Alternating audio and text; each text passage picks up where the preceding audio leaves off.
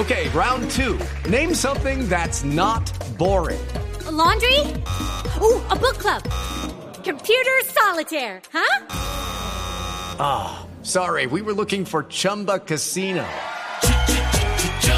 That's right. ChumbaCasino.com has over 100 casino style games. Join today and play for free for your chance to redeem some serious prizes. ChumbaCasino.com. No purchase necessary. Full prohibited by law. 18 plus terms and conditions apply. See website for details.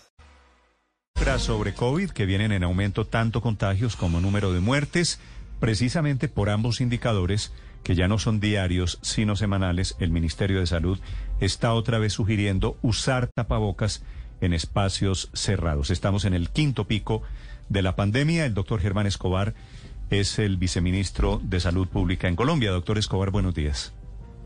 Buenos días, Néstor. Buenos días a todos los oyentes. Doctor Escobar, ¿qué tan grave es la situación hoy del COVID en Colombia?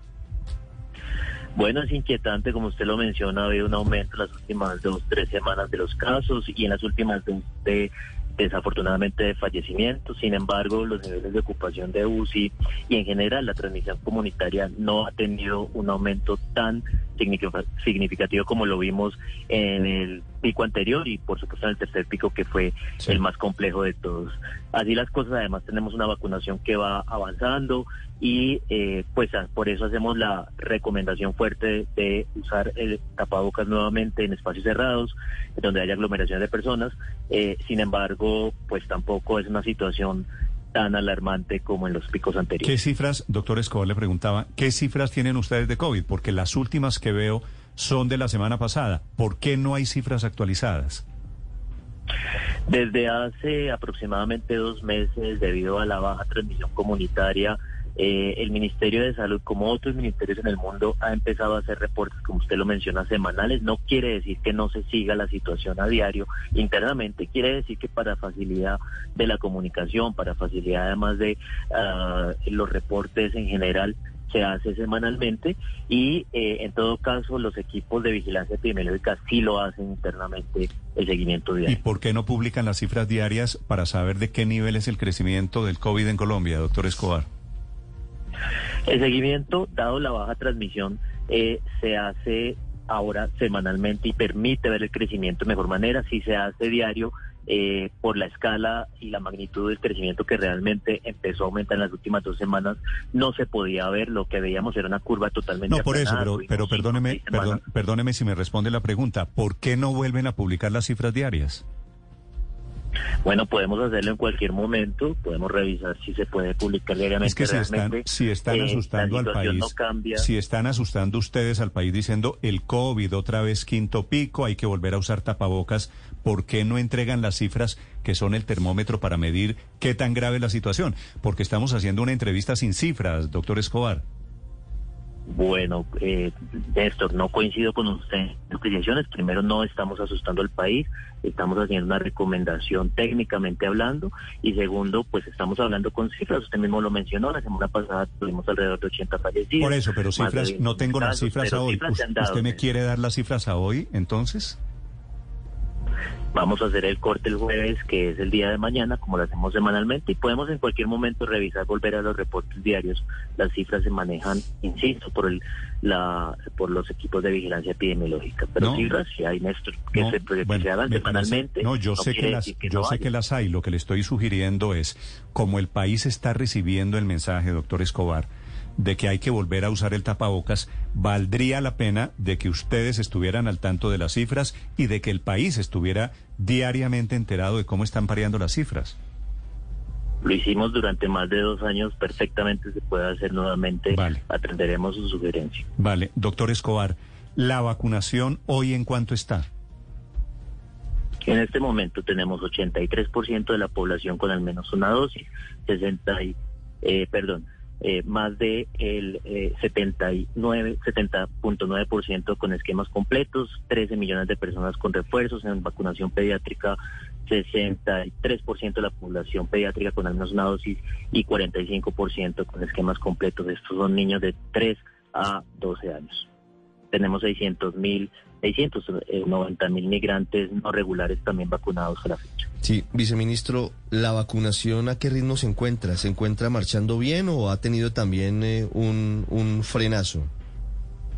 No, clarísimamente ha tenido una baja en los ritmos de vacunación que ya lleva prácticamente todo el año. Nosotros tuvimos el mejor ritmo de vacunación sobre la última semana de noviembre, primera semana de diciembre, y ha venido bajando. Esto tiene una explicación por la percepción de riesgo de la población. Como lo dije anteriormente, tuvimos cinco semanas de este año, casi seis semanas, con un ritmo de contagios y con un ritmo de transmisión comunitaria muy bajo, una curva prácticamente aplanada, y pues claramente las personas tienen una percepción del riesgo que hace que disminuya eh, su vacunación. Hoy, ¿cuál es la tasa de contagio, doctor Escobar? Depende de cómo lo miremos, la tasa, la tasa de contagio de Omicron es mucho mayor que otras variantes. Podemos hablar que una persona puede contagiar a cuatro, sin embargo, la transmisión comunitaria varía dependiendo del nivel de cobertura de la vacunación. En ese orden de ideas, se hace seguimiento de, estudios de tiempo real y podemos hablar que puede ser de una o dos personas. De una a dos personas o de una a cuatro según sea la variante, en ese caso Omicron. Doctor Escobar, ¿en, qué, ¿en qué escenarios es recomendable usar tapabocas hoy en Colombia? Muy importante la pregunta, por eso emitimos la recomendación. Es muy importante usar tapabocas en espacios cerrados donde veamos que hay aglomeraciones de personas, pero también en la vida cotidiana cuando vamos a visitar, por ejemplo, personas con factores de riesgo, eh, edad avanzada, fragilidad por la misma, comorbilidades que todos sabemos cuáles son las que eh, tienen peor desenlace en COVID, hipertensión, diabetes, eh, obesidad y también, por supuesto, en cualquier momento que haya síntomas respiratorios, el uso de tapabocas inmediatamente y no olvidar también el lavado de manos. Sí, doctor Escobar, pero esto es una recomendación o es obligatorio, es decir, al ingresar a un espacio cerrado pueden exigir, pueden restringir el acceso de la persona que no lo tenga o, o cómo va a funcionar esto. Es una recomendación, como usted lo menciona, no es obligatorio como lo vimos hasta hace más o menos un mes. Esto tiene eh, el eh, la filosofía de que nosotros, primero, hemos aprendido durante dos años y medio al uso inteligente de tapabocas y segundo, como lo he expresado en esta entrevista, si bien es cierto hay un crecimiento de los casos y en las últimas dos semanas de los fallecidos, no es igual a los picos anteriores donde la severidad sí era mucho mayor, veíamos unidades de cuidado intensivo con mayor porcentaje de ocupación por COVID eh, y por eso hemos tomado la decisión basada en la evidencia de recomendarlo por el momento, lo que no quiere decir que si la situación empeora podamos hacer nuevamente uso del tapabocas. Es que, es que ese es el punto, doctor Escobar, porque hemos retrocedido, digo, ya estábamos libres de tapabocas, era algo opcional. ¿Hacia dónde vamos? Las cifras que ustedes tienen en este momento que les dicen, eh, hombre, recomendamos el tapabocas, les permite decir que vamos a regresar a qué medidas que ya habíamos abandonado. Eh, lo que nos ha enseñado la pandemia es que por más que hagamos modelaciones matemáticas, es imposible realmente predecir el comportamiento de los, incluso los picos epidemiológicos con total certeza. Sí, se hace uso del tapado, pues es una variable que cambia radicalmente el comportamiento si las personas atienden esta recomendación, por ejemplo, y también la temporada de lluvias eh, también disminuye que está asociada al pico respiratorio por otros virus, es posible que eh, la tendencia que tenemos en aumento disminuya rápidamente y no tengamos que volver a esas medidas. Ah, como lo he dicho, ah, tenemos que monitorizar la situación y ver en qué momento sería necesario el uso obligatorio del tapabocas. Esperemos que no sea así. Viceministro, una última pregunta. Hablando de tantas combinaciones, a veces los oyentes se confunden. ¿Es viable que antes de que acabe el actual gobierno se autorice la cuarta dosis, es decir, el segundo refuerzo para menores de 50 años? Hemos estudiado la evidencia y ¿qué hemos encontrado? Lo primero, hay un estudio relativamente grande en Israel que muestra que eh, el riesgo por ya eh, eventos adversos asociados a la vacuna que son extremadamente raros pero que existen pudiera ser eh, mucho mayor en este momento donde hay coberturas de vacunación eh, importantes, donde la población es más joven, como usted lo menciona, menos de 50 años, y es por eso que la evidencia no ha sido concluyente en donde el riesgo-beneficio en este momento ya apruebe el uso generalizado de la cuarta dosis. La evidencia eh, evoluciona, la evidencia se va a construir con el tiempo y eh, si la evidencia en este mes que nos queda muestra que ese riesgo ya de eventos adversos versus el riesgo de morir enferma gravemente por COVID eh, está en favor de la vacunación masiva en este grupo de edad, pues claramente tomaremos la decisión por ahora. Tenemos ese estudio de Israel, tenemos los estudios de vida real que están en este momento en desarrollo y esperemos a tener más datos para tomar esa decisión. 8 de la mañana, 11 minutos. El doctor Germán Escobar, desde el Viceministerio de Salud. Gracias por estos minutos, doctor Escobar.